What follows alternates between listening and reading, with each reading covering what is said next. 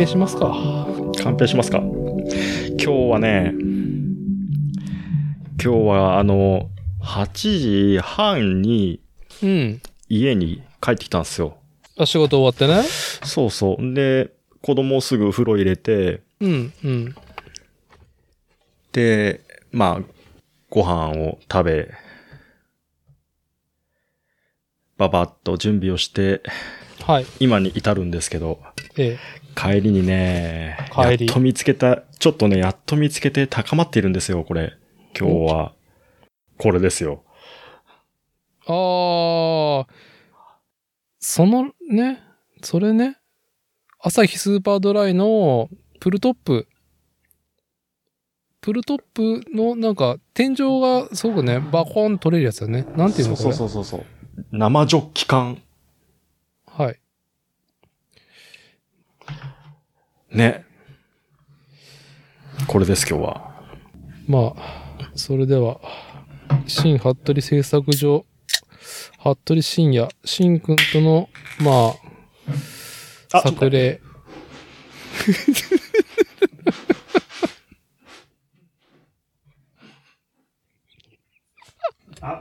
えらいことだった。えらいことになりました、今。鼻からビールが出てきました。迎えに、迎えに。これですよ、今、これ。これですよ。ちょっと待って。机を、ちょっと待って。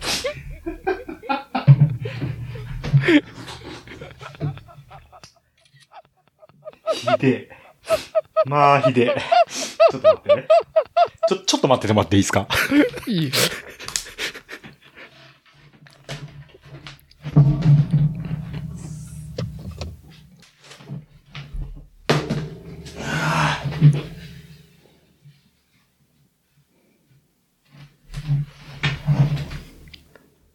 のざま。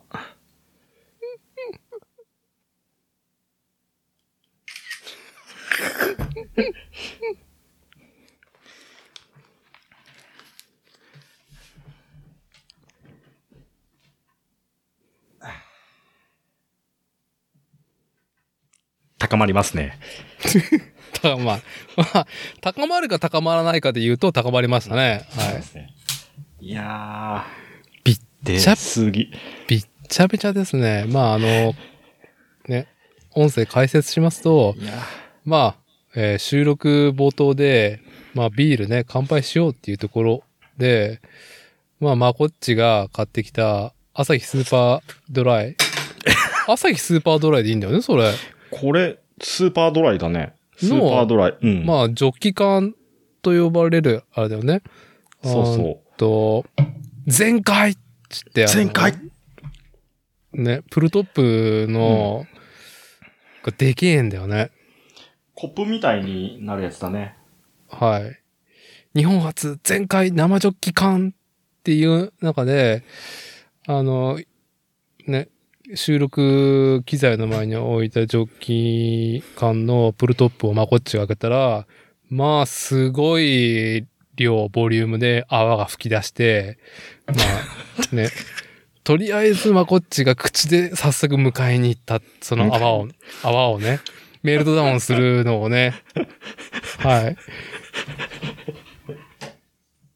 はい。戻ってまいりました。はい、お帰りなさいちょっともう一回待ってもらっていい？うん。どうぞ。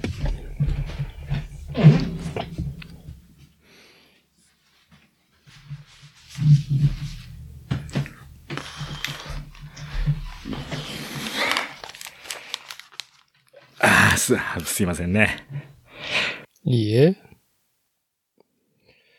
じゃあ、改めて、じゃあ、まあ、あどうにか貼るかな。まあ、ちゃんと導入するわ。導入。導入してから乾杯しよう。もうこん,、はいこんだけグダグダになったら。はい。お願いします。はい。えー、本日の日付は2021年9月の10日金曜日、時刻が22時を回ったところです。こちらは、作るをテーマに世間話をするポッドキャスト番組、作例。えー私今回、えー主催の伊達剛と、ラジオ戦士 DJ まこっち、この二人でリモート収録に赴いておりますっていうところで、はい。えー前回は新服部製作所服部深夜新くんと、まあ、このポッドキャスト番組作例が去年の9月12日から公開始まったっていうところで、まあ約1年だねっていうので、うん。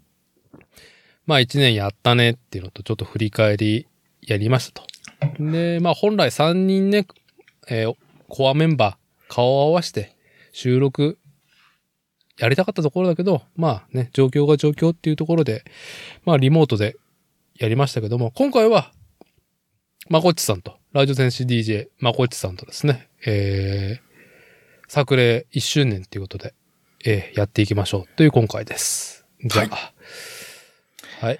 えーはいいいですよ。もう、前回。前回プルトップ。前回プルトップ。はい。1周年作例。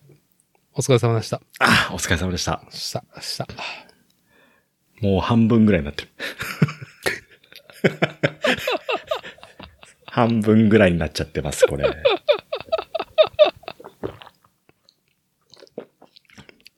ごくごく飲める。はい。ジュベベジュベベといきましたね。ないじゃん、もうね。。もうないじゃん。もうない。もうない。これね、近所のセブンイレブンにうん。2列で並んでて、はい。で、あんまり見かけなくって、で、うんうんうん。まあ、妻のお母さんが、はい。あのー最初、これ買ってきてくれて、一本ね。へえ、気が利く。そう。珍しいのがあったから、ほら、まこちゃん、つって、うんうん。で、買ってきてくれて、で、飲んだら、まあ、うまかったんですよ。調ああ、子いいな。なるほど。はい。そう。で、なかなか、あの、いろんなとこで気にはかけてたんだけど、見つけなくて、うん。で、今日、あの、帰り、ちょっとね、あの、お酒買って帰ろうと思って、うん。パッと見たらさ、二列並んどるやないか、つって。ああ。多分、僕もコンビニで目に入ってるんだけど、分かっってないんだな、きっと。そあの、ー前回プルトップ、これね、ジョッキ感か。うん。えーっと、泡が、えーっとね、温度によって泡立ちが変わりますってなってて、はい。えーっと、飲み頃の温度は4度から8度、うん。12度以上は吹きこぼれに注意って書いてあるんです。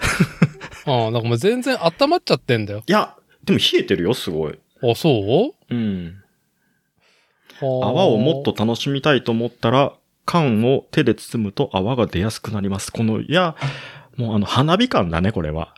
花火的な、こう、見た目のね、おっとっとっていう感じがはいいのかもしれないですね。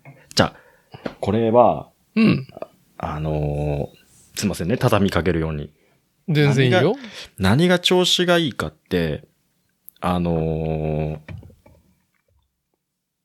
まあ、味とかさ、飲んだ感じって大体まあ想像つくじゃないですか。うん。これが調子がいいのがね、私こうやって使ってるんです、最終的に。ああ、なるほど。ねプラモデル模型工作に、なるほどね。あうーなん、塗装用のピンチ、なんだったっけ、その商品名？まあなんて言うんだろう、クリップ？ピンチ？うん。エアブラシとかね、缶スプレーで、プラモデルの各パーツ部位たちを塗装するときに、まあ、手で持ってはさ、塗れないわけなんですよ。で、まあ、洗濯バサミとかね。ああとは、なんだろう。割り箸とかにね、うんうん。うん両面テープとガムテープつけてくっつけるっていう、なんだろう、段取りが必要なんだよね。スプレーで色をね、プラモのパーツに塗色を塗るって時に。それがサクサクサクサクと段取りが進んでいくっていう、なんでもない小さなクリップに棒がついてるっていう。うん。専門、なんか商品名あったと思うけど、ん僕も持ってて、それを、この、朝日スーパードライのジョッキ缶飲み干して洗ったやつに入れてるね。そうなんです。もう、まあ、一言で言っちゃえばペン立てですよね。ペンタってたね。うん。で、この飲み口がね、ちゃんとあの、危なくないようにさ、うん。この、なんていうの、切り口もね、そんなに、うん、ねバリがない感じだから、そりゃそうだね。そう、筆とかね、そういうペンとか入れるのにさ、いいなと思って。へえ、なるほど。うん。で、軽いから、まあ、倒倒れやすいんだけどさ、うん。裏にね、なんかこう、ウェイトつけて。置いとけば、なんかいいなと思って。そうそう。だからね、今日ははいその、追加で何個か欲しい分の個数分を買ってきたんですけど、本数を買ってきたんだけど。うんまあ、こぼれるね。こぼれたね。こぼれたね。いや、いい。こぼれた導入ね。、導入としてはいいエキサイト感取れたと思うよ。あの、ジュボジュボボーってあの口でさ、うん。僕があのーし子供に味噌汁を飲むときに擬音で使うジュベベジュベベって言うんですけど、うん。ほら、お味噌汁ジュベベジュベベしてっつって。はい。はい。まあ吸いながらね、その音が自分の中で、はい。ええ再生されましたね。はい。まあ、こっちさん、ジュベベ、ジュベベされてましたね、今。そう。さあもう半分ぐらいになっちゃってね、中身が。あもうクイックムーブでしたよ。だいぶ。クイックムーブ。そう。んうん。はい。これ。何なんだろうね。そのピンチ、ピンチっていうか、僕も同じようにそのプラモデル、うん、スプレー塗るときのクリップ、クリップ棒クリップ棒。クリップ棒。うん。なのか。なんだっけね。僕は日本酒のワンカップだよね。ワンカップに入れてるっていう。んワンカップいい、ワンカップいいね。ワンカップもいいよ。あの、うん自重もあるから。ね。あの、缶よりガラスの方がいいね。瓶の方が。そうね。うん。これいいよね。本当に、アルコール愛好家がね、ついつい、その空いたものをね、活用したいっていう。あのね。うん。アルコールランプ作ったりね。はい。あ、作ってましたね。うん。あの、焚き火師匠として、焚き火の道具としてね、種火を作るための。さて、まあ、いい導入でね、始まりました。いや、これさ、うん。あのーこちらのね、ポッドキャスト番組、作例ね、まあ、大体飲んでるわけじゃないですか。うん。残念ながら。うんはい。まあ、朝の出勤時とかさ、すがすがしい時間にね、冒頭から、じゃあ乾杯って始まるのはね、皆さんにね、失礼こいてるっていうところなんですけども。うーん。一応気にはかけてるとは、一応ね、この1周年を迎えて、うんうんえーうんうんうん改善するね、あのー気はないというか余地はございませんが、我々の。この収録スタイルに。はい。あのー朝からね、本当にね、アルコール、中にはさ、飲まれない方はいいけど、その、ね、禁酒というか、ちょっとお酒は今控えてるんだよねっていう人にね、うんこう、誘い水になってしまうようなね、こう。お酒の、お酒のね、雰囲気を、えーお届けしておりまして、失礼してますっていうところで。なんかね、そのお酒を控えたいな、控えたいなって最近このポッドキャスト番組で私たちが、こう、夏前、夏ですね。まあすべて夏のせいなんですよ。やっぱ肉体労働者が現場にね、あの、うんうん日中ね、日に照らされながらですね、あのー本当に、ケンスコを振るったりとかですね、ハンマーでいろんなもの殴ってると、うんまあ、なんていうの、肉体的ストレスによりも、よもうね、飲むしかない。朝起きたら、今日は飲まずに行こうと思っても、もう夕方にはもう飲むしかないっていうなマインドに仕上がってしまうわけですよ。まずいですね。はい。うん。まあ今日も、あのーなんだろう、やっと、ね、涼しくなって、すがすがしく現場仕事できるなと思ったら、何ですか今日の残暑のこのね、このぶり返し感。寒暖差が今日はちょっと強かったですね。うん。軽く頭痛いから、なんか軽度の熱中症になってんじゃねえかっていうぐらい。あはい。でね、お酒やめれねえなーって。まあもうちょっとしたらね、まあ文化の秋って言うじゃないですか。ーうんうんうんまあ文化活動とやっぱお酒ってね、やっぱ切り離したいなって、こう特にね、アウトプットとかさ、何か制作するとかいうところでもああ、なるほど。ね。はい。じゃああまりにも飲みすぎてるんで、量的にね、僕が。うんうんまあ、僕はもうこう夕飯でだいたい1.2リットルぐらいもうビールを入れてから、今こう夜10時、はい。また、二回戦目だね、じゃあ。飲酒、はい。2回戦目、うんえーっていうところで臨む中で、あの、まあ、これってさ、あの、うん。うん。ダースレーダー氏のはいはい。YouTube チャンネル紹介したじゃない、うんうんうん。あれは、ちょっと聞いた？あれ、あのやつ、陰謀、渦巻く陰謀論は聞いた全部。ああ、あ、本当？あのーまあ、ダースレーダー氏がやってる YouTube チャンネル、ダースレーダー、そして高橋良樹さん,、うこん、なデストピアは嫌だ。陰謀を渦巻く陰謀論の世界っていうね。これもね、聞いたら面白いからなかなか、なかなかさ、ドラマチックかつ、本当になんかこういう話久々に聞いたなっていう、ね、面白い回だったじゃん。こういうの。最高でしたね。最高、ねで、しかもさ、うん最初、目を疑う、あの、YouTube ライブの収録時間ね、今でも見れうんうん。るライブなんだけど、そう。5時、5時。5時間。5時間。マジでっていう。愛の剥き出しより長いっていうね。長いね。あれはびっくりしたね、でもね。あーうん。半日かと思って。ね。まあちょっと内容はね、まあちょっと、うんまあなんか今日また触れてもいいんだけど、あのさ、うん。あのやっぱさ、まあ、ヨシキさんはね、うんやっぱ僕らはどうだろう。うーん。まあ、ライムスター歌丸氏のウィーキンシャッフル自体だね、うんタムフルと呼ばれてた。まあ、今の眩しいアフターシックスジャンクションうん。ではなく、その前の、本当に、あの、ボンクラ感全開の、あの、なんだろう、TBS ラジオ感を、まあ、僕たちリスナーとしてね、楽しんできたわけじゃないですか。はいはい。ああいう雑味さが溢れる5時間だったわけじゃないですか。ね、あのー放送コード一切関係なくなってるからね。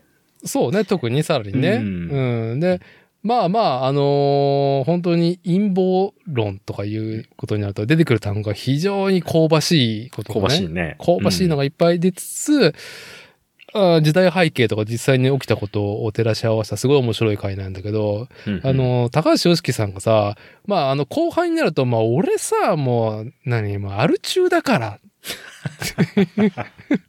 アル、アル中だからっていう。乱暴にね、乱暴になってくるね、だんだんね。うんそうんもう日本で唯一許されてるドラッグだろ？うん酒って、みたいな感じ。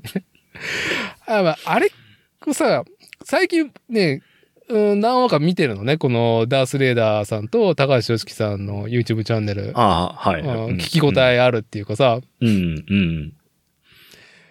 あの、すあれを見てると、酒がめちゃくちゃ飲みたくなるんだよね。ああ、わかる気がするな。もう我々さ、初代を持ってさ、うんで、特にこのコロナ禍になって、うんえーっと、そもそも初代を持って飲み会っていうのも気軽に行けなくなったっていうのもある上に、うん、コロナ禍で、まあちょっと減ってしまったわけじゃないですか。うん。あの酒を飲んでのグルーヴ感。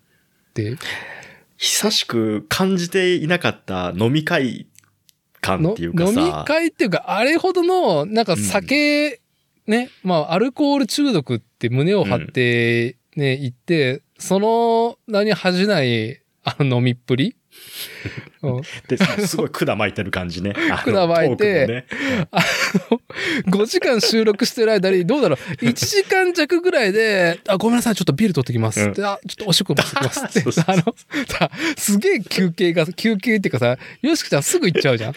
飲み物取ってきます。すぐ行っちゃったね。うん。すぐ行っちゃうっていう。ああいう感じを見てると、なんかね、うん、酒飲みてえなって思っちゃああ、ああ、あう。あ。うん。なりね。まなっちゃいますね。はい。えまあそんなんで今回ね、作例、こちらのポッドキャスト番組、まあ1周年っていう、まあ振り返りというか、まあえうん。1年やったねっていうことをですね、ねえーコアメンバーの、まあ、えー新服部製作所、新くんに続き、ラジオ戦士 DJ まこっちさんと一緒にですね、まあ、なんだろう、まあ、振り返りでちゃんとしなくてもいいけど、やったね感で、やったね。うん。はい。まあちょっと、あれこれね。まああと、知多半島の話もしたいなと思いながら。チタンとの話。はい。えーっと、まあ僕は前回1年やってどうのこうのっていうのは話してるんで、まあうんこっち的にはこの1年いかがでしたか？ポッドキャスト。僕1年って言ってもね、それは、あのー、フルで出てるわけでもないから、まああの、前回のその、シンくんとのさ、うん1。周年どうだったっていうあの回を、僕はあの、オレンジラインを歩きながら聞いたんですよ。ああ、いいですね。あの、知多半島を横断してるんだよね。そう、ちょっと、講和っていう、えっ、と、三河湾に面している、東側から行った？うんとね、今回はね、えっ、と、真ん中、うの池ファームのところから、ああ、なるほど。うん、両方に、ビュンビュンと。はい。東側が講和で、三河湾側で、東側が、あれは、えーっと、講和美浜町出てくるね。ん講講和口。うん。カッパがいる辺に出てくる。ああ、だからそれは東側だよね。そうそうそ西側が美浜の、美浜町の、なんだったっけ、あの辺、えー、堺市は、あ、野間う。の、ノマっていうか、上野間だったっけな？うん、近辺に出てくるね。うん。うなんだよねそ、そう、今回はでも海まで降りてないけどね。ああ、なるほどね。まあ、ん。あのーそんなに、あのどうだろう。標高も一番高くて100メートルぐらいか？100あるのかね。鍋山ね。鍋山。鍋山は。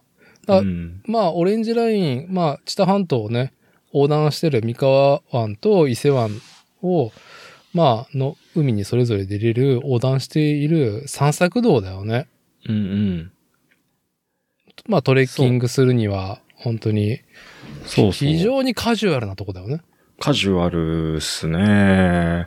もう夏も終わったからそんなに雲もいないだろうなって思ってさ。いいね。はい。うん。で行ったんですけど、妻に内緒でね。はい。まあ、その妻で内緒の話はちょっと後でしましょう。はい。うんあの、妻で内緒してるなっていう写真がね、写真だけ送られてきてっていう。はい。えーっと、まあ、オレンジロード、まあ、オレンジライン？そうん。歩きながら聞いてた。そう。前回をね、52回を。はい。そう。んで、まあ僕自身がね、そんなにあの回数ね、あの、毎回毎回出てるわけでもないっていうのもあるし、うん。あの、まあちょっとね、あの、末席を汚す、汚させていただいてますぐらいの感覚だったんで、やっぱその、コンスタントに火曜日に上げ続けたっていう、この、なんていうのかな、ダーティーのその、まあ、編集から公開までっていうのをちゃんと、あの、定期的にやってきたんだなっていうのが、はい。ね、ああ、一年続いてた、あすげえなって普通にそうと思いましたね、やっぱ。うん。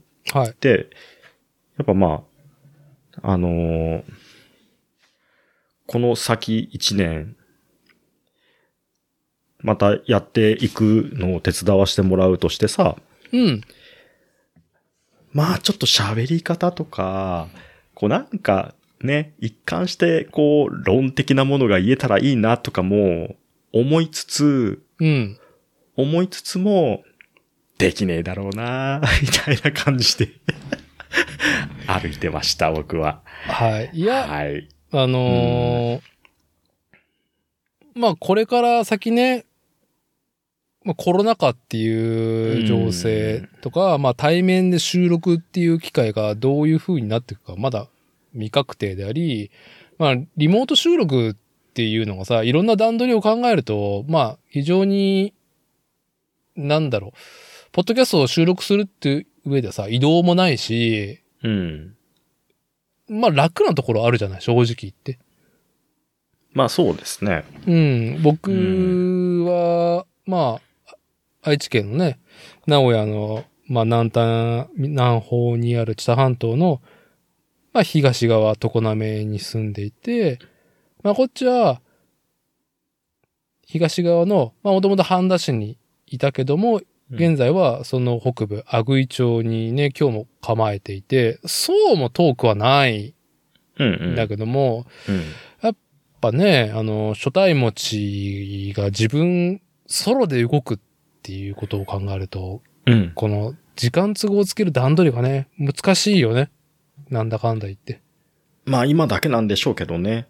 まあ子供小さいうちね、うん、のもあって、結構ね、あの、僕もやっぱりその、楽だなうん。っていうので、あとまあ、このポッドキャスト番組、まあまあこっちが出演してる時に、まあ常々言っているのが、まあ我々、えー私立てがうん。初老6年生、えうんーうん。46。で、まあこっちが初老1年生41。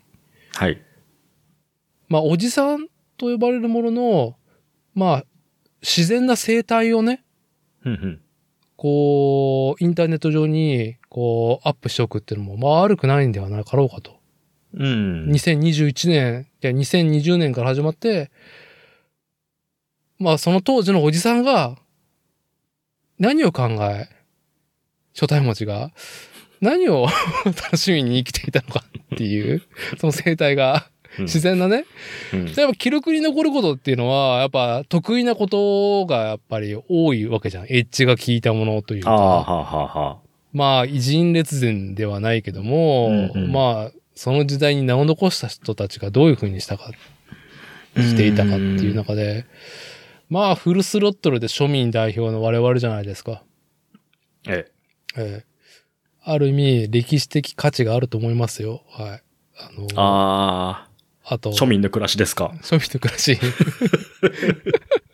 2020年ぐらいから、はい まあ、コロナ禍、そのね、やっぱコロナ禍っていう歴史上ね、あの、稀に見るパンデミック、ね、うん歴史に教科書に載ることうんの、まあ、いろんな、あの、国を代表する人だったりとか、うん。うんうん。まあ、あ医療従事者、科学者たちが、そう、奮闘していくのはやっぱ主役だと思うんだけど、歴史上では。うんその時、ただただ日本の初対文字のおじさんたちはどういう生態だったのかっていうのを記録するのは、まあ悪くない、悪くないんではなかろうかっていうね意義を今本当。に、そうですよ。2020年、ね、うんこの、もうコロナ、コロナ、コロナ禍っていうこの、はいね、パラダイムシフトの中、は自分たちね、小庶民がですよ。い。はい。ね。ネットの、ネットのどこかにはい。生き様を残したいと思ったのかもしれないですね。はい。なん、なんかでも収まんないよね、コロナね。なんかいっぱい出てきたね、また。盛り上がってきたね。うーん、すごいね。ね。すごいね。す明日2回目打ちに行くんだけど、これ意味があるのかしらと思いながらさ。う んああ、すいませんね。あの、明日ワクチン2回目接種っていうのにね、ちょっと飲酒だまなしにお付き合いちょっとね、都合をつけていただいて。いやー、まあさ、うん。ちょっと、まあ時勢、ネタ1個いいですか？今の話の流れで。うんうん。まあコロナ終わらねえな。まあコロナ禍ってもう飽きてきたよね、みたいな感じか、まあ、私立てと、まあ、こっちはね、うんうん。まあ、言えるような状況ですと。うんうん。で、えー、現在ね、あのー私が住まう常滑市、愛知県常滑市っていうね、ネームバリューが大変、あの、上がっているわけなんですよ。インターネット上で。まあ、なんというかもう全然ね、テレビでね、常滑市ってね、すごくね、出てしまって いる。うん。はい。あの、音楽フェスでね、うん。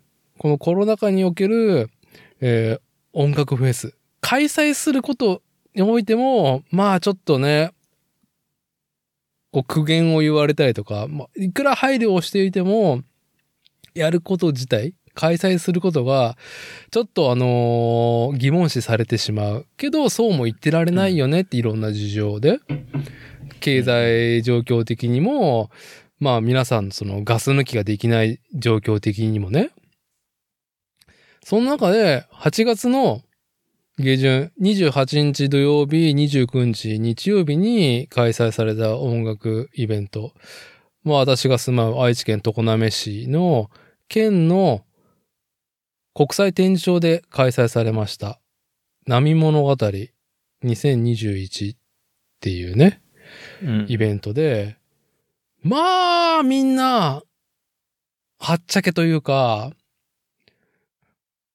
まあ、なんだね、ディスタンスとかね、歌われたりとか、アルコールをね、お店で、こう、扱えないとかいうね、緊急事態宣言出てる中で、まあ、バンバン、至ってアルコールも販売し、なんか、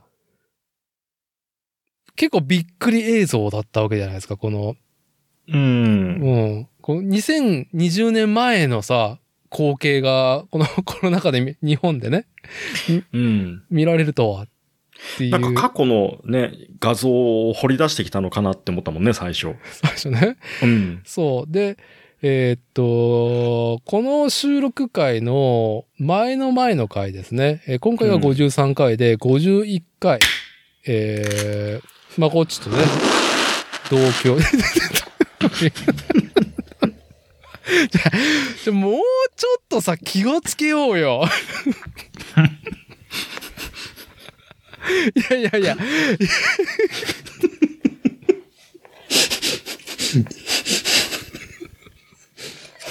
えっと、はい。アゲインですよ、あのまあ、こっちが、まだ、朝日スーパードライのジョッキ缶のプルトップね、あの、でっけえプルトップ開けたら、まあ先ほどと同じように、至って泡が大量に噴出ていうだって今これ開けないとさ、はい。今開けないと、どんどんどんどん、あったかくなって、さらに泡がひどくなると思ってさ。そう。で、ダーティー今、美味しそうに飲んでるから、あ、すいません。2本目開けたからね。そう。じゃあ、わ私も2本目開けようと思って今開けたらこうなった。すいません。はい。はい。まあ、でカバー、いいですか？カバーできそうですか？その、ビール周り。大丈夫です。はい。大丈夫ですあ、一応お盆の上で開けたのね。本物の上だはい。一応、あの、んヒヤリハットええからの改善をされてるんです、ね。改はい。素晴らしい。受け皿。受け皿。はい。はい。えー、そうね。もうん。すいません。は腰折って。う、全然全然全然。で、そう。あのー前々回のね、えー、まごっちと同居であった沢田理恵さん、ね、うんうん。えーゲストに迎えた、一時帰国してる沢田理恵さん、シムワークス USA の彼女と、まこっちと3人で、まあ、私の自宅倉庫で、えー久々のリアル対面収録ね。うんうん。うん、まあ、こんな機会ねえからっていうので、えーアメリカに帰る前に、えーしたんですけども、その日が初日だったんだよ。このあれが初日だったんだ。初日だったリハーサルかと思ったら、リ初日なんだ。あの、MC バトルやっとる。MC バトルが、えー、まこっちとリーボーがうちに来てくれた時のメインコンテンツだったみたいだね。音出しも、時に、そ音が結構鳴ってたのはイベント中だったんだ、じゃあ。う、そうで、まあ、私が住まう常滑市の、まあ、錆びれた漁村、まあ、海沿いなんです、ほとんどね。うん。うちは。で、波物語が開催された、えー国際展示場っていうスカイエキスポは、目で見えるんだよね。空港島と呼ばれる、うん、中部国際空港がある島ね、人工島に、え2年前に作られた国際展示場が会場となっていますと。うん。でうん全然、なんだろううん、人とかは見えないけど、こう、ステージ上のさ、ライトとかさ、うんうん。まあね、五色にね、輝く、ね、感じ？うん。で、音がさ、あの日はね、日曜日に比べると、どうだろう、ちょっと控えめだったかもしれないなっていうくらいだけど、全然聞こえてたわけじゃん。あの収録終わってからさ、うちの子とそう、うちの子とね、リエボーとマコツチ4人でさ、散歩しに行って海際に行って、やってんねって。やってんだって、あのー僕、あの時にさ、うん、ちょっと、ラッキー、ラッキーっていうかさ、うん、なんかこう、あ、なんかこの感じ懐かしいなみたいなさ、うん、雰囲気が僕の中であった。まあその話したじゃないですか。うん、なんかこうね、あのー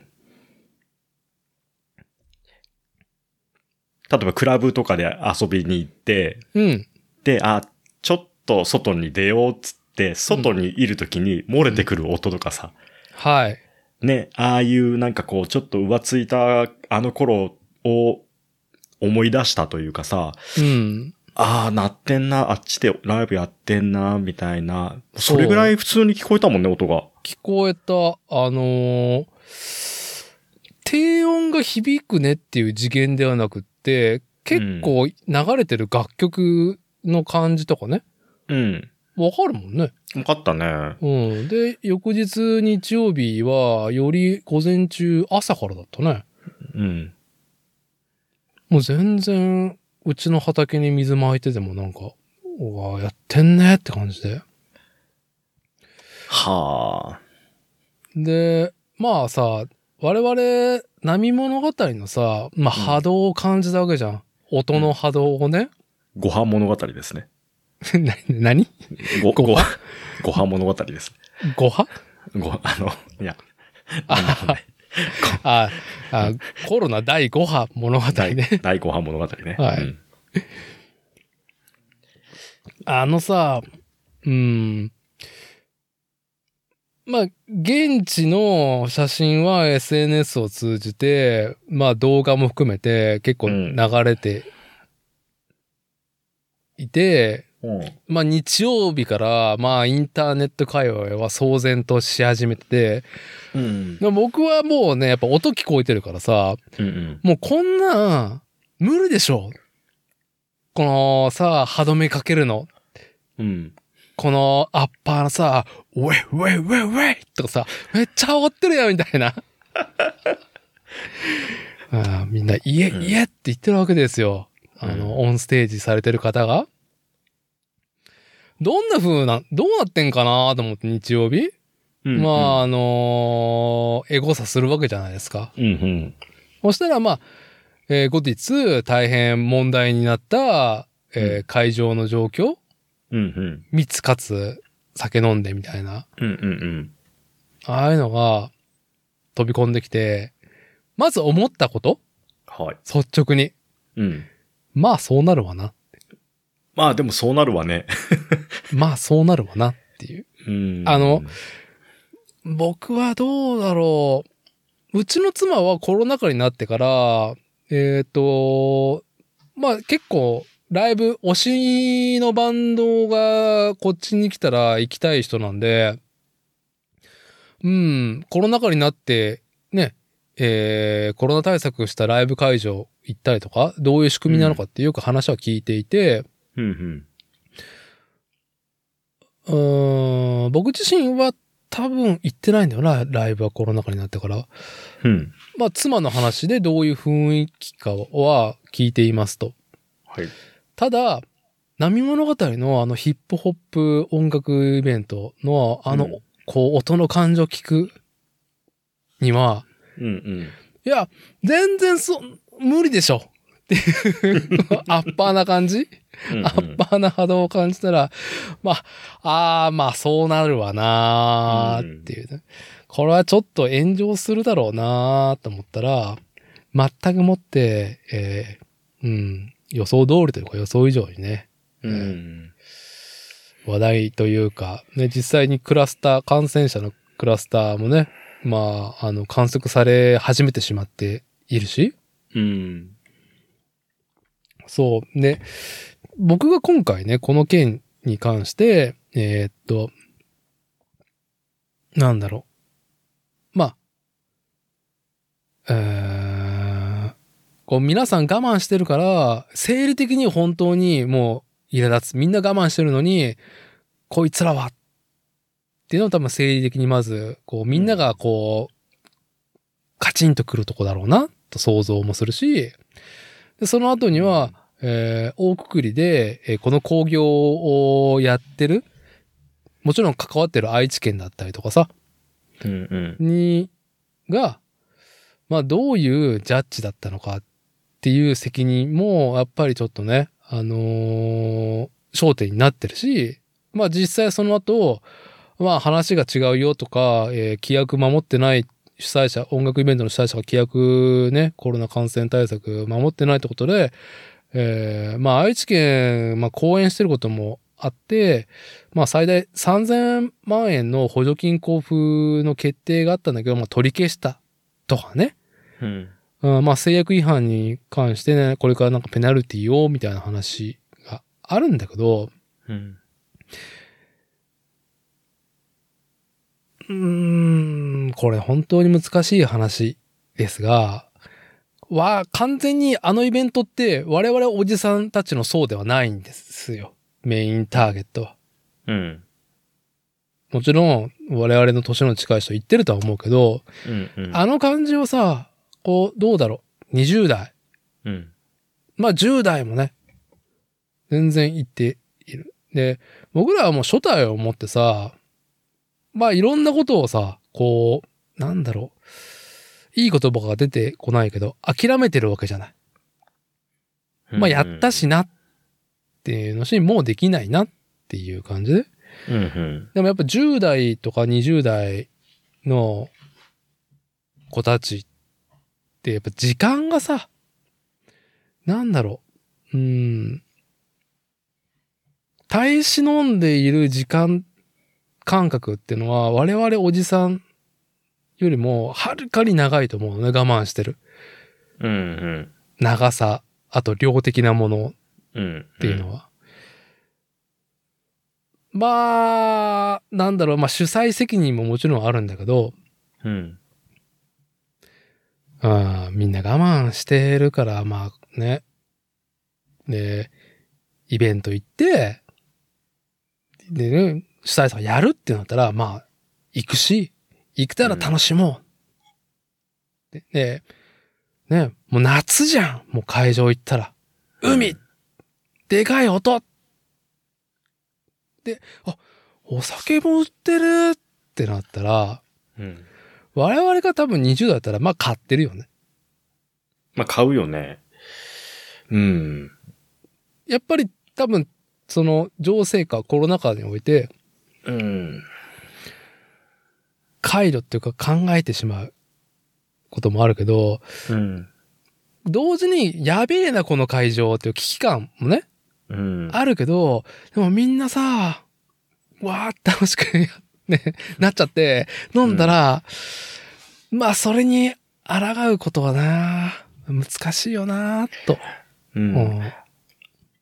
まあ、そうですよね。まあ、みんながそうだったかどうかもわかんないですけど、あの、チケットをさ、返金してほしいみたいなことですごい騒いでる人いっぱいいたじゃないですか。はい。要は、あの、イベントを開催するから、うん。返金の対応はできませんみたいなことで、うん。、で、えっ、と、ネット上で騒いだ人うんっ。て結構いたと思うんですけど、それ結どれぐらいいたんですかね？まあわかんないと思うけど、結局その人たちも行ったのかな？あーまあなんかね、いその、ね、返してくれないならじゃあ、行くしかないじゃんみたいな判断なのかな。うんそれ、それがね、まあ、うん。ツイッターで観測してもさ、やっぱりその実際に日曜日会場に詰めかけた、まあ、約8000人と言われてる数の何割がそういう風に捉え、うん。うん、仕方なくじゃあ行くしかないってジャッジしたのに、これさ、うん。一、人二人の意見なのか、それとももっと多い割合なのかって全然ね、こう捉え方が変わってしまうからなんとも言えねえなとは思うし、うん。ただ、なかなかいろんな思惑があるから、ね、一概には言い切れないけどさ、い、うん、なんかもう、全部が、ね、いかん方に、動いて、なんかあの、アトロク、アトロクだったっけな、でもね、ちょっと言及、アトロクだったか何だったか忘れたけど、ああ、アフターシックスジャンクションだよ。あのー、歌さんが、しし出演した側も、その会場に行って、ステージに立った時に、あちゃーって思った人が結構な数いたんじゃないかみたいなさ、はい。あのーちょっとかばい方をしてたけどさ、まあ、アフターシックスジャンクション TBS の番組、ね、うん。えー TBS ラジオの番組で、えーメインパーソナリティのライムスター、ヒップホップグループ、ライムスターの歌丸さんが、まあ、ね、言及というか、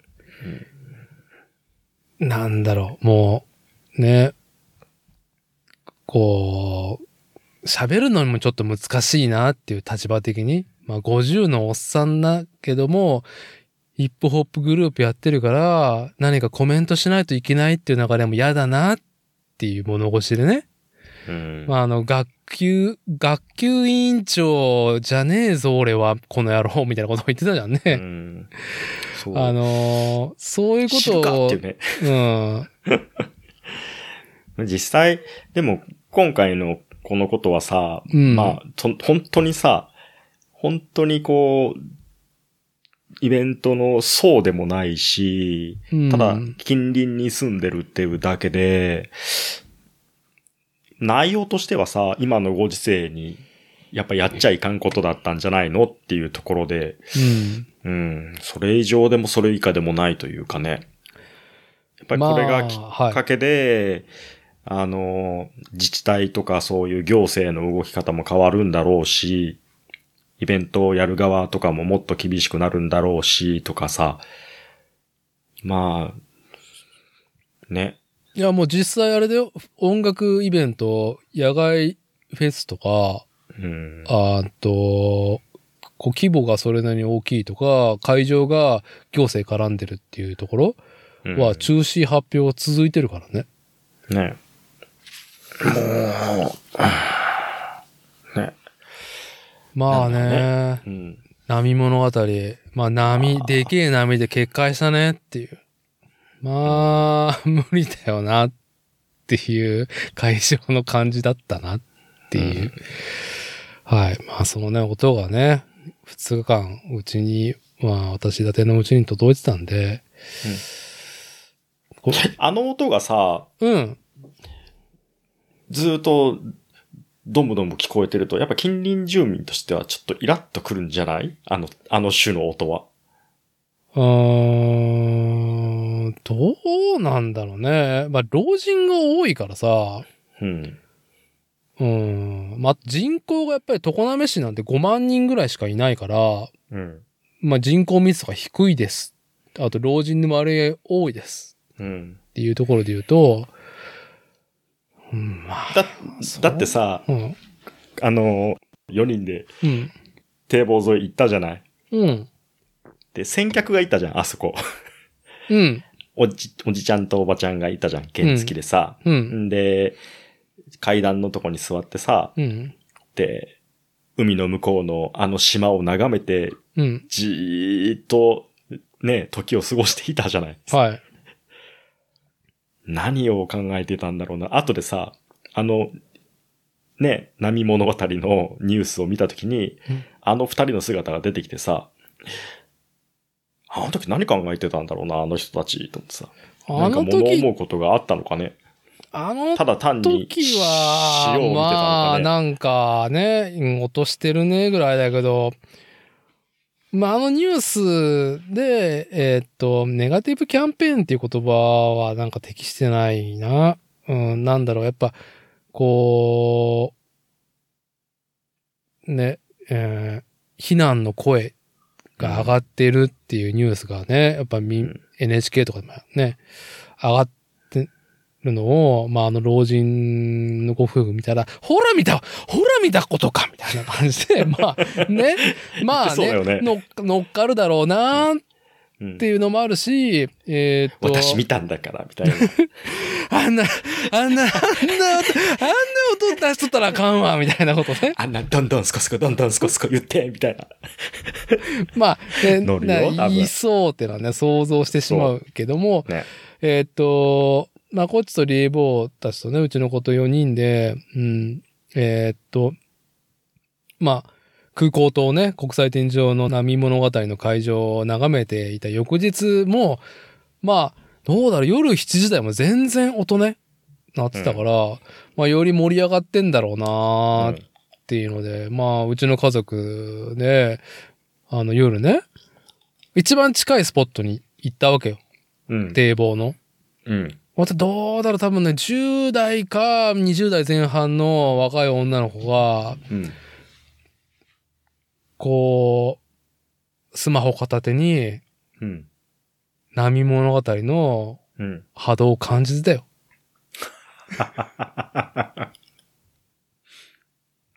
感じてた。感じてた。まあ僕は、まあね、地味、おじさんとしては、あのー日曜日の、どうだ？ろう、3時ぐらいかな？あ、ジブさん始まってんな、みたいな。え、でもそこまでさ、うんあの、ダーティーもパトロールに行ったわけでしょ？うん、やっぱね、この、何？この、今さ、うん、その波物語についてさ、は割と盛り上がって、ここまで喋ってるけど、い。うん。最終的に何かこう、思うところがあるの？波物語に関して？うん。僕がさ、僕自身がさ、うん。もう全然もう、やっぱり、ピンときてないというか、ああ、このことに関してね。まあ、いかんことだとは思うけど、うん。だけどまあ、なるよねっていうところでもう終わっちゃってるから、はい。で、あ、うんいやいや、僕が言いたいことはもうすでに言い切っていますと。で、うん僕が言いたいのは、やっぱりね、この話する前に、僕ら、ね、初老6年生と初老1年生は、うん。うーん、子供の年齢的にもだね。うん。まあ終わんねえな、コロナぐらいの感覚で入れるけど、うん。これはやっぱ仕事がさ、コロナに影響されてないっていうことだったりとか、子供たちが、例えば受験だったりとか、うん。あと、何かね、うん、わかりやすいところで言うと、その、まあ、甲子園野球部だったりとかね。ああ。うん、やったけどね、甲子園とか。うんでも、もっとさ、文化的なさ、音楽系のことだったら、そういうね、あ大会とかさ、うん年に2回にやる、こう、大きな目標っていうかさ、青春、青春を、こう、ね、謳歌うん。というか、若さをね、燃焼する、こう、企画？うん一、年一年がすげえさ、密度高いじゃんうんうん。我々と違って。うんうん。そういう子たちにとっての2020年の、まあ、3月、ゴールデンウィークからのね、こう、1年半ぐらいか。うんまあ、やっぱね、違うと思うからさ、うん。全然。もうとか違うから。だから、うんその、難しいよねっていうことを僕は引き合いに出したかったし、うん。うん。我々おじさんは、まあね、基本引きこもりっていう属性もあり、うん。やれてるからね、いいけど、そうじゃない人たちはまあちょっときついよねっていうことを言いたかったかな、この件ではっていう。そうね。その高校3年生最後の夏がうん。コロナで流れちゃったとかさ、そういうとこに焦点を当てると、うん。やっぱりね、言葉にできない、こう、なんていうのかな、やり場のない気持ちっていうのは出てくるんですけど、うん。まあちょっと、言い方は悪いですけど、うん。それも、結局、高校球児とその取り巻きだけなのかもしれないですし、うん。もともと高校の時にね、野球部でもなかって、ずっと家に帰って、家で盛り上がってた僕としては、はい。はい。全く関係がない話だから、ね。はいだか。らそれは、その、なんていうのかな、先輩が歩んできた、昔の人たちが歩んできた、そういう、あのー美しい青春、青い春をうん。歩みたかった子たちっていうのが、歩めない。そこは、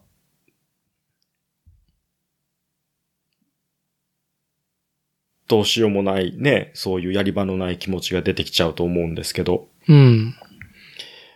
うん。もう、これは、その、ね、じゃあこんだけのコロナ禍ですって、すごいパラダイムシフトが起きましたってところで、完全にクラスチェンジして、俺はもう家で配信者になるんだっつって、そっちに振り切った子がいたとしたら、うん。ね、それはそれで違う青い春が生まれてるわけだから、はい。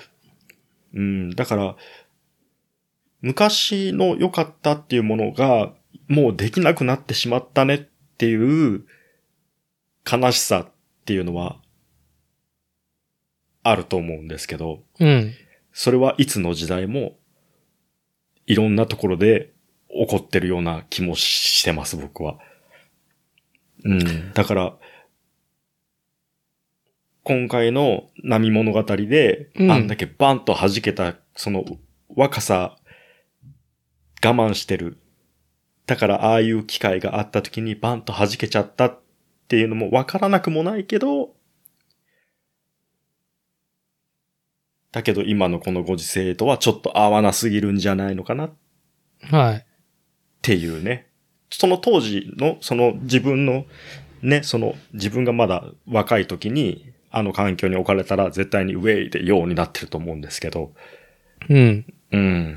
だから、まあ、起こるべくして起きて、ね、結果そうなったイベントなんだろうなっていう気はしてますけどね。うん。はい。あのーこの話を、うん。まあ、ちゃんと腰を据えて、真面目なスタンスで締めるとすると、うん。まあ、世界同時であると。で、うん。要は、変容しないといけない時期、まあ、世界中の人たちがね、今まで通りじゃできなくなると、なった。っていうことに対して、変わることを迫られてるっていうね。ねだから、さっきまこっちが言ったように、逆にその配信者になる機会になったとかさ、ら、うん、YouTuber として。っていう人も逆にね、あの、機会にしてるケースもあるだろうし、うん。逆に変化ができない、受け付けれないっていう人たちにとっては、まあちょっと厳しさしかないっていう捉え方もあるし、まああともう一個はその音楽好きでもしあって、まあ、あーお前らだけそんな楽しみやがってっていう、ね、俺我慢してるのにっていうシンプルな憤りも今回あったんだろうなっうん。ていうのと、これ私だって個人的にね、あのーもう率直に燃えるなーこれ完全燃える案件やでーと思いながら空港と眺めながら、うん。タイムライン眺めながら、あで、実際に、ね、完全炎上、大炎上して思ったことね。うん。いやー、常滑のね、こうやって全国規模に常滑市、常滑の名前上がるとき、前回はおでんツンツン男ですよ。3年前だったかな？皆さん覚えていますか？おでんツンツン男。ですよ。まあ、全然なんかどういう人で、どこのコンビニで、ね、ね、まあどこで働いてるかって、やっぱ私ね、やっぱ、こうなんだかんだ言って常滑に住んで、移住して、まあ、5、6年経とうとしてるんで、うんまあ、ね。まあ、なんかいろいろ納得なね、件なんですけども。で、最近じゃあね、まあ、まあ、愛知、まあ、名古屋っていうところで言うと、まあ、河村市長がね、メダルかじっちゃって。かじっちゃったね。うん。まあ僕はもともと名古屋市生まれ、名古屋育ちなんで、やっぱ、河村隆氏のね、あのスタンスっていうのはね、何回もライブで見てるんで、まあかじるわな、みたいな。まあか、まあ多分朝もどっかで飲んできたんだろうな、ぐらいのね。うん。まあなんか、定常運転だなって、まあある意味、まあいいけない麻痺なのかもしれないんだけど、うんうん。やっぱ全国のね、目にさらされると、やっぱ、お物感で扱われるよな、みたいな。ねあの、す冒頭にも出たあの、ダースレーダーの YouTube のさ、うん。その陰謀論の中でもさ、町山さんとか、あのーね、うん。高橋良樹さんとか、そうそうたるメンツに、あの、寺沢さんとかね、ホークさんとかさ、あの格好はさ、つってさ、言及されてましたもんね。うん、あのシャツ何なのとかね。あのシャツなんだなろう名古屋市市長のあのシャツ何なのとか、あと、あの、あの、なんか、こう、執筆された謝罪文かなんかの、なんか句読点とかなんかな、ほん、ここれ、市長っていう座に立つ人の、なんか語学力としては、なんか疑いの目をね、かけてしまうっていう。ね、まあ、言われるわな、みたいな。すごい辛辣な意見が。はい。うん。あのーまあ、でもそう見られてもしょうがないですよね。そう、うん。本当にね、あの、吐きだめみたいなとこだな、もう愛知は、みたいな。あの、目で見られて、見られてるな、今っうん。ていうまた、実感が、また、また愛知だよ。また愛知だよ。うん。しかも名古屋ね、あの、うん、もう一個の音楽イベントで、まあ、先週ね、あの、またクラスター騒ぎが出てしまって、あ、そうなんですか？うん。しかもね、あの、よくある、なんか熱出てるけど言っちゃ OK がね、ツイッターで観測されるっていうね、ログを終えるっていう状態で、案の定ちゃんとクラスターがね、しっかり起きて、どうだったかな？二日目、3日間開催する上で、えー初日にそいつが行ったことが判明して、2日目か3日目を中止にしてるんだよ。へえ。うん。結局、コロナ感染者で、近くにいた人たちには、なん、何のイベント？あ全然音楽イベントだよ。あの外資ホールでやってた。へえ。うん。いや、名古屋というか愛知、ね。うん。いい感じでもう吐きだめ感出てんなーっていうところからね、このポッドキャスト。うん。うん。あの、お届けしております、みたいな。まあ、ね。はい。トヨタ止まってるからね。んトヨタ止まってるからね。みんな連休気分だからね。親御さんも。ああ、あの、時勢ネタ続ける中で、まあ、さらにね、いろんな工場、トヨタ自動車、えー、まあ、愛知県、まあ、豊田市とか三河地区にあるね、えートヨタの工場がね、あの、東南アジアの、こう、コロナ状況に影響されてね、部品がねえっていうんで、ラインが止まっていることの、うーんと、に関して今日もニュースになっていて、減産する、車を作る量を減らすっていうね、そのうん目標値発表されてたもんね。うん。だから工場、ね、またさらに止まる。うーん。なん、そうね。なんかね、知多半島ね、賑わってんだよね。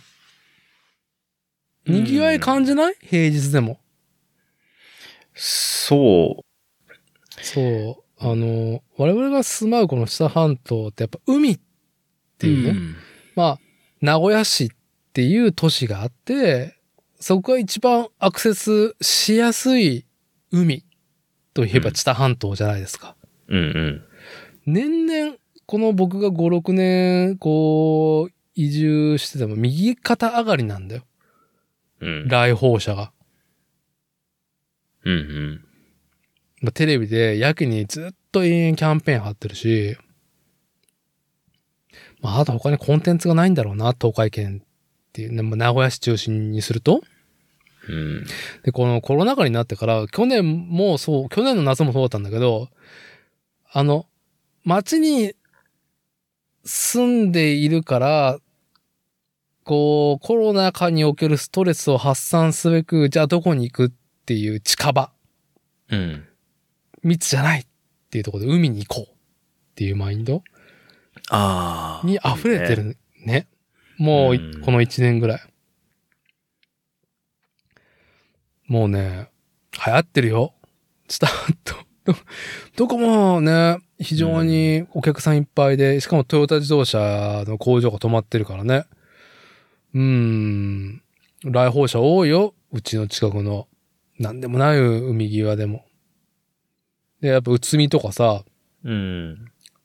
ノマとかば、ね、ネームバリューがあるところは、まあ、だい、だいぶだからね。だいぶ人多いよ。ね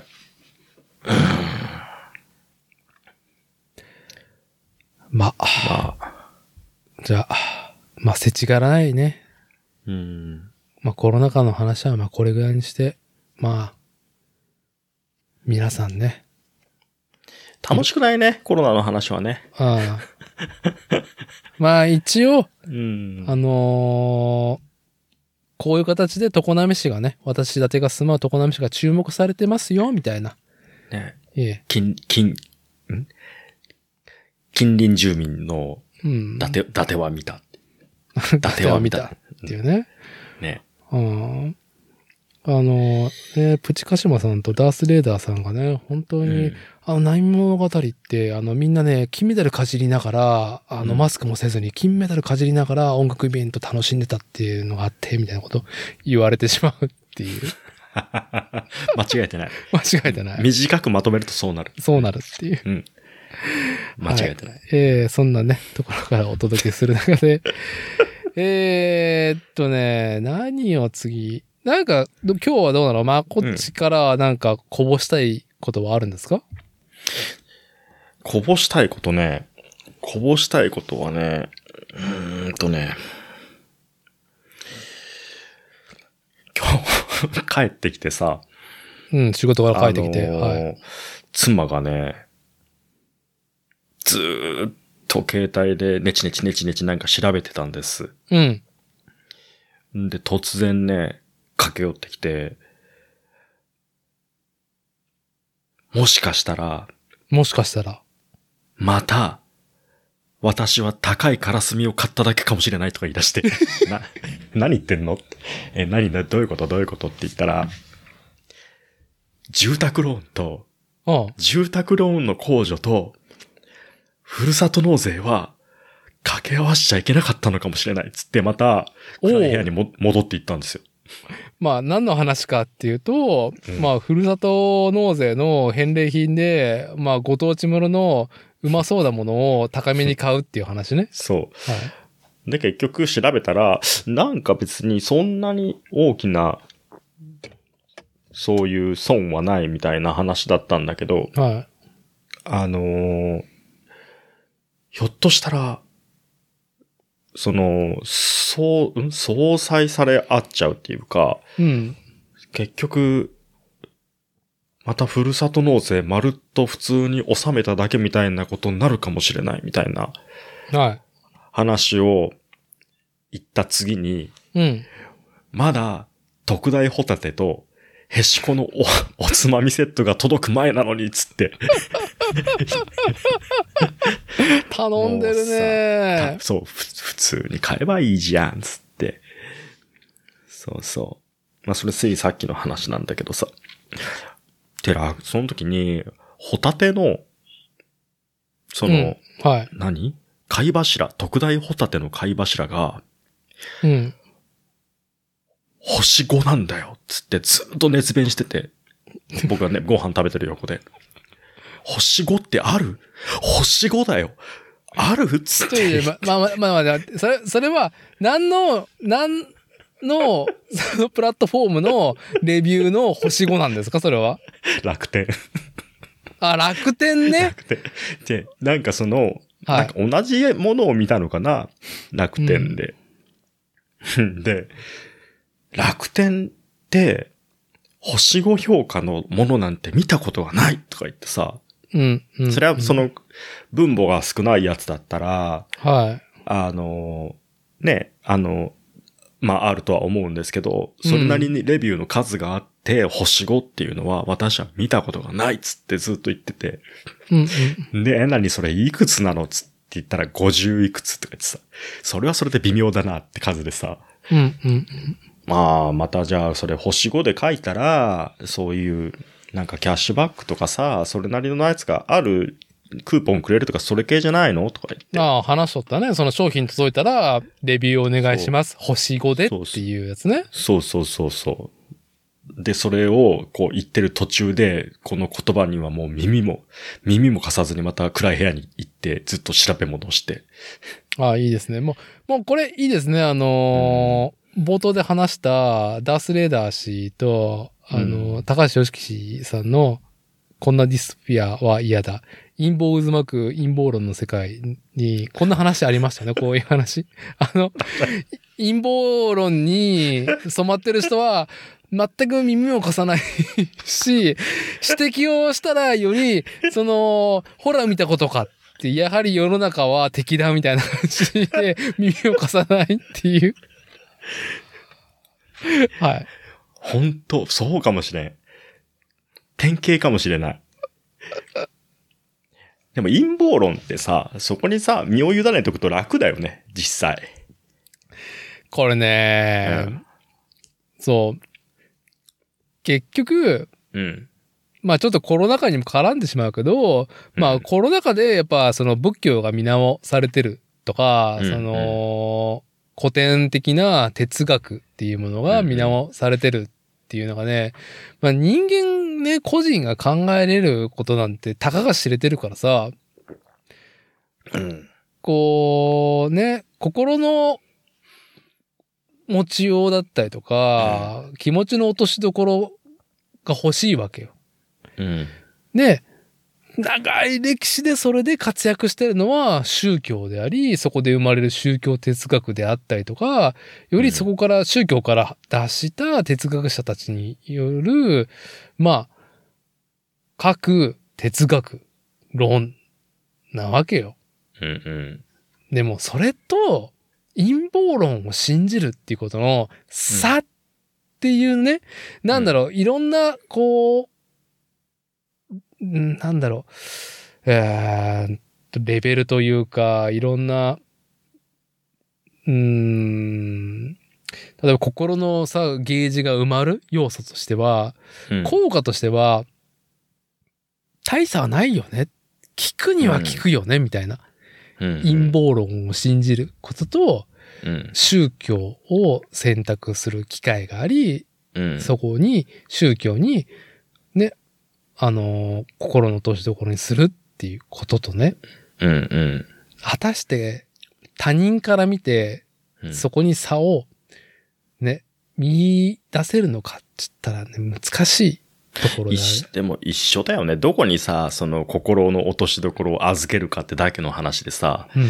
それが陰謀論であっても、ね、宗教であっても、うんそれは同じだと思うんですよね。やってること自体は。うんうん、その、こ今、例えばさ、その、心の落としどころが、そういう宗教とか陰謀論とかに全く僕は触れてないんですけど、はあの、例えばプラモデル作るとかさ、い。うん。まあ、そうやって言われると今、あれかもしれん。何？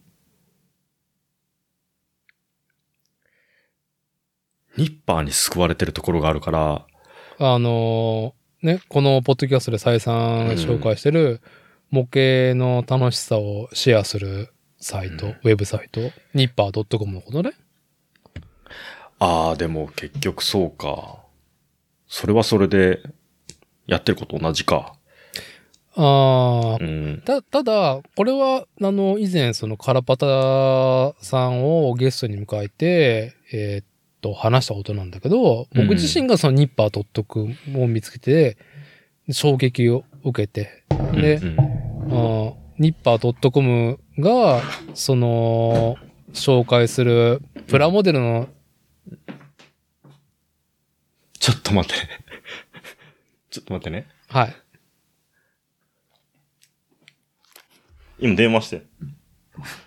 こんな大層な機会を取って電話じゃないだろ電話。があるのか。はい。っていうか、しょう説明してねえのかっていう。